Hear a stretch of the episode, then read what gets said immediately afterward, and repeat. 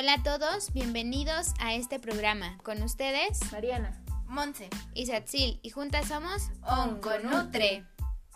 El tema de hoy, el tabaquismo en la actualidad.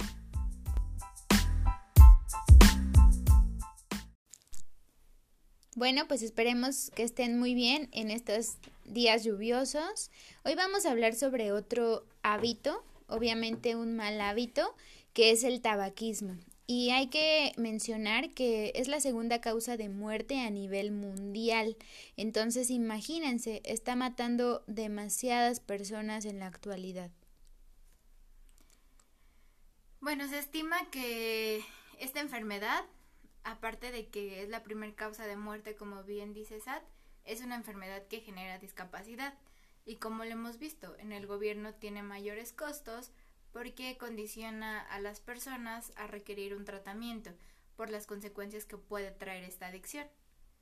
También mencionaban en un estudio que se hizo hace algunos años que incluso familias con eh, obviamente pocas ganancias, eh, con pocos recursos, destinan hasta el 10% de su salario para solamente el consumo de los cigarros y realmente, ¿no? Eh, tanto que cuesta al sector salud cuando las personas llegan a enfermar y como previo a eso es una un consumo que te cuesta día a día que bien la mayoría eh, a lo que hemos estado preguntando no compran cajetillas, compran el famoso cigarro suelto, que en teoría no debería de estar ocurriendo, pero sabemos que lo, que lo hay y que te lo venden y prácticamente te cuesta entre 5 a 6 pesos, entonces eh, por 20, por ejemplo, que trae la cajetilla, prácticamente te, te gastarías 100 pesos, ¿no?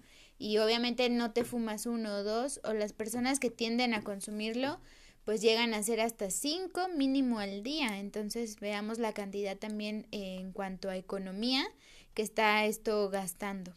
Exacto, y se ha visto que la mitad de los fumadores muere por una enfermedad relacionada a este a esta adicción al consumo de tabaco y en promedio viven de 10 a 15 años menos que los no fumadores. Últimamente se ha visto también que la edad es la edad en la que empiezan a fumar es más temprana desde la juventud y empieza normalmente por curiosidad. Pero tengamos en cuenta que esto es una adicción, una vez que empiezan difícilmente pueden controlarla. Entonces empiezan a temprana edad, de ahí que a muy corta edad tengamos las complicaciones o síntomas relacionados a esta adicción. ¿Qué es lo que me causa adicción? Principalmente es la nicotina. El humo de tabaco contiene muchas sustancias químicas, las cuales ya se vio que son dañinas para los fumadores. Sin embargo, de estas sustancias, 7000, de estas 7000 que contiene, 250 ya se supo que causan algún problema relacionado a la salud. Y como lo decía Monse, ¿no? Cada vez más jóvenes están consumiéndolo. ¿Qué está pasando? Ahora el famoso cigarro eléctrico. E incluso ya es hasta una moda entre los jóvenes. Yo vapeo, tú vapeas. O sea, no entiendo la verdad. De TikTok. Qué tonterías. Porque, bueno, importante mencionarles, el cigarro eléctrico contiene nicotina. ¿Qué es lo que lo hace más peligroso? Que también contiene estos eh, sabores y olores llamativos que obviamente pues llaman a los niños, sabor chicle, sabor frutas, y eso pues crees que ya eres más este cool, cool, pero la verdad es que te estás haciendo adicto a algo que no te genera ningún bienestar a la salud. Entonces tengan mucho ojo y papás, nada de que, ay no, esto no es como, sí, esos cigarros electrónicos generalmente contienen nicotina y pues obviamente es un negocio que sigue fomentando la adicción a y hace que se acerquen cada vez más temprano a este vicio. Inclusive eh, cuando estás cerca de una persona que sí fuma y tú no fumas, ¿no? ¿Qué, qué tan riesgoso puede ser? Exacto, como normalmente los fumadores, el problema es que entra por la boca. Los que no fumamos y estamos en contacto con los no fumadores, el aire entra directamente por nuestras vías respiratorias de ahí que tengamos, eh, seamos fumadores pasivos, pero podemos desarrollar las complicaciones como los fumadores activos, porque entra directo a las vías respiratorias, ya no sigue ningún proceso. Hasta un 40% aproximadamente de los fumadores pasivos llegan a tener estas enfermedades. ¿Como cuáles enfermedades? Aparte del cáncer, que puede ser pulmón, esófago, laringe, boca, garganta, se dan cuenta todas son de las vías respiratorias superiores, riñón, vejiga, hígado, páncreas y estómago. También se ha visto enfermedades del corazón y enfermedades respiratorias, como la enfermedad pulmonar obstructiva crónica. Imagínense, ¿no? Ser dependiente, o sea, fumar y ser dependiente después a un tanque de oxígeno. Entonces, la verdad es que creo que nadie nos gustaría ni ver a ningún familiar en este estado y mucho menos estar nosotros todo el tiempo dependiendo, caminando con un oxígeno al lado.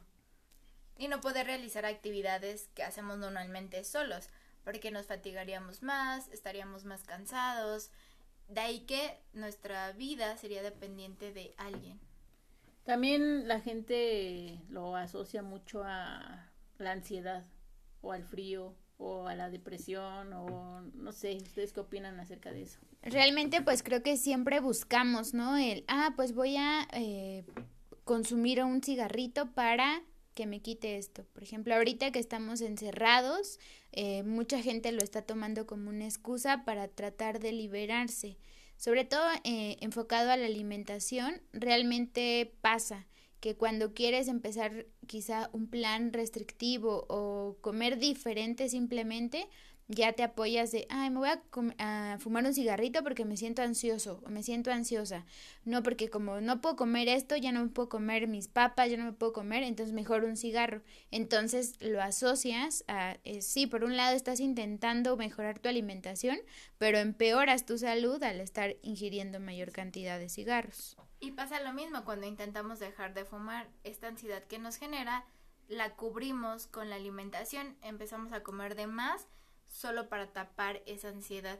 Tengamos en cuenta que la mayoría de los problemas de alimentación tienen que ver con un problema detrás y en este caso es la ansiedad.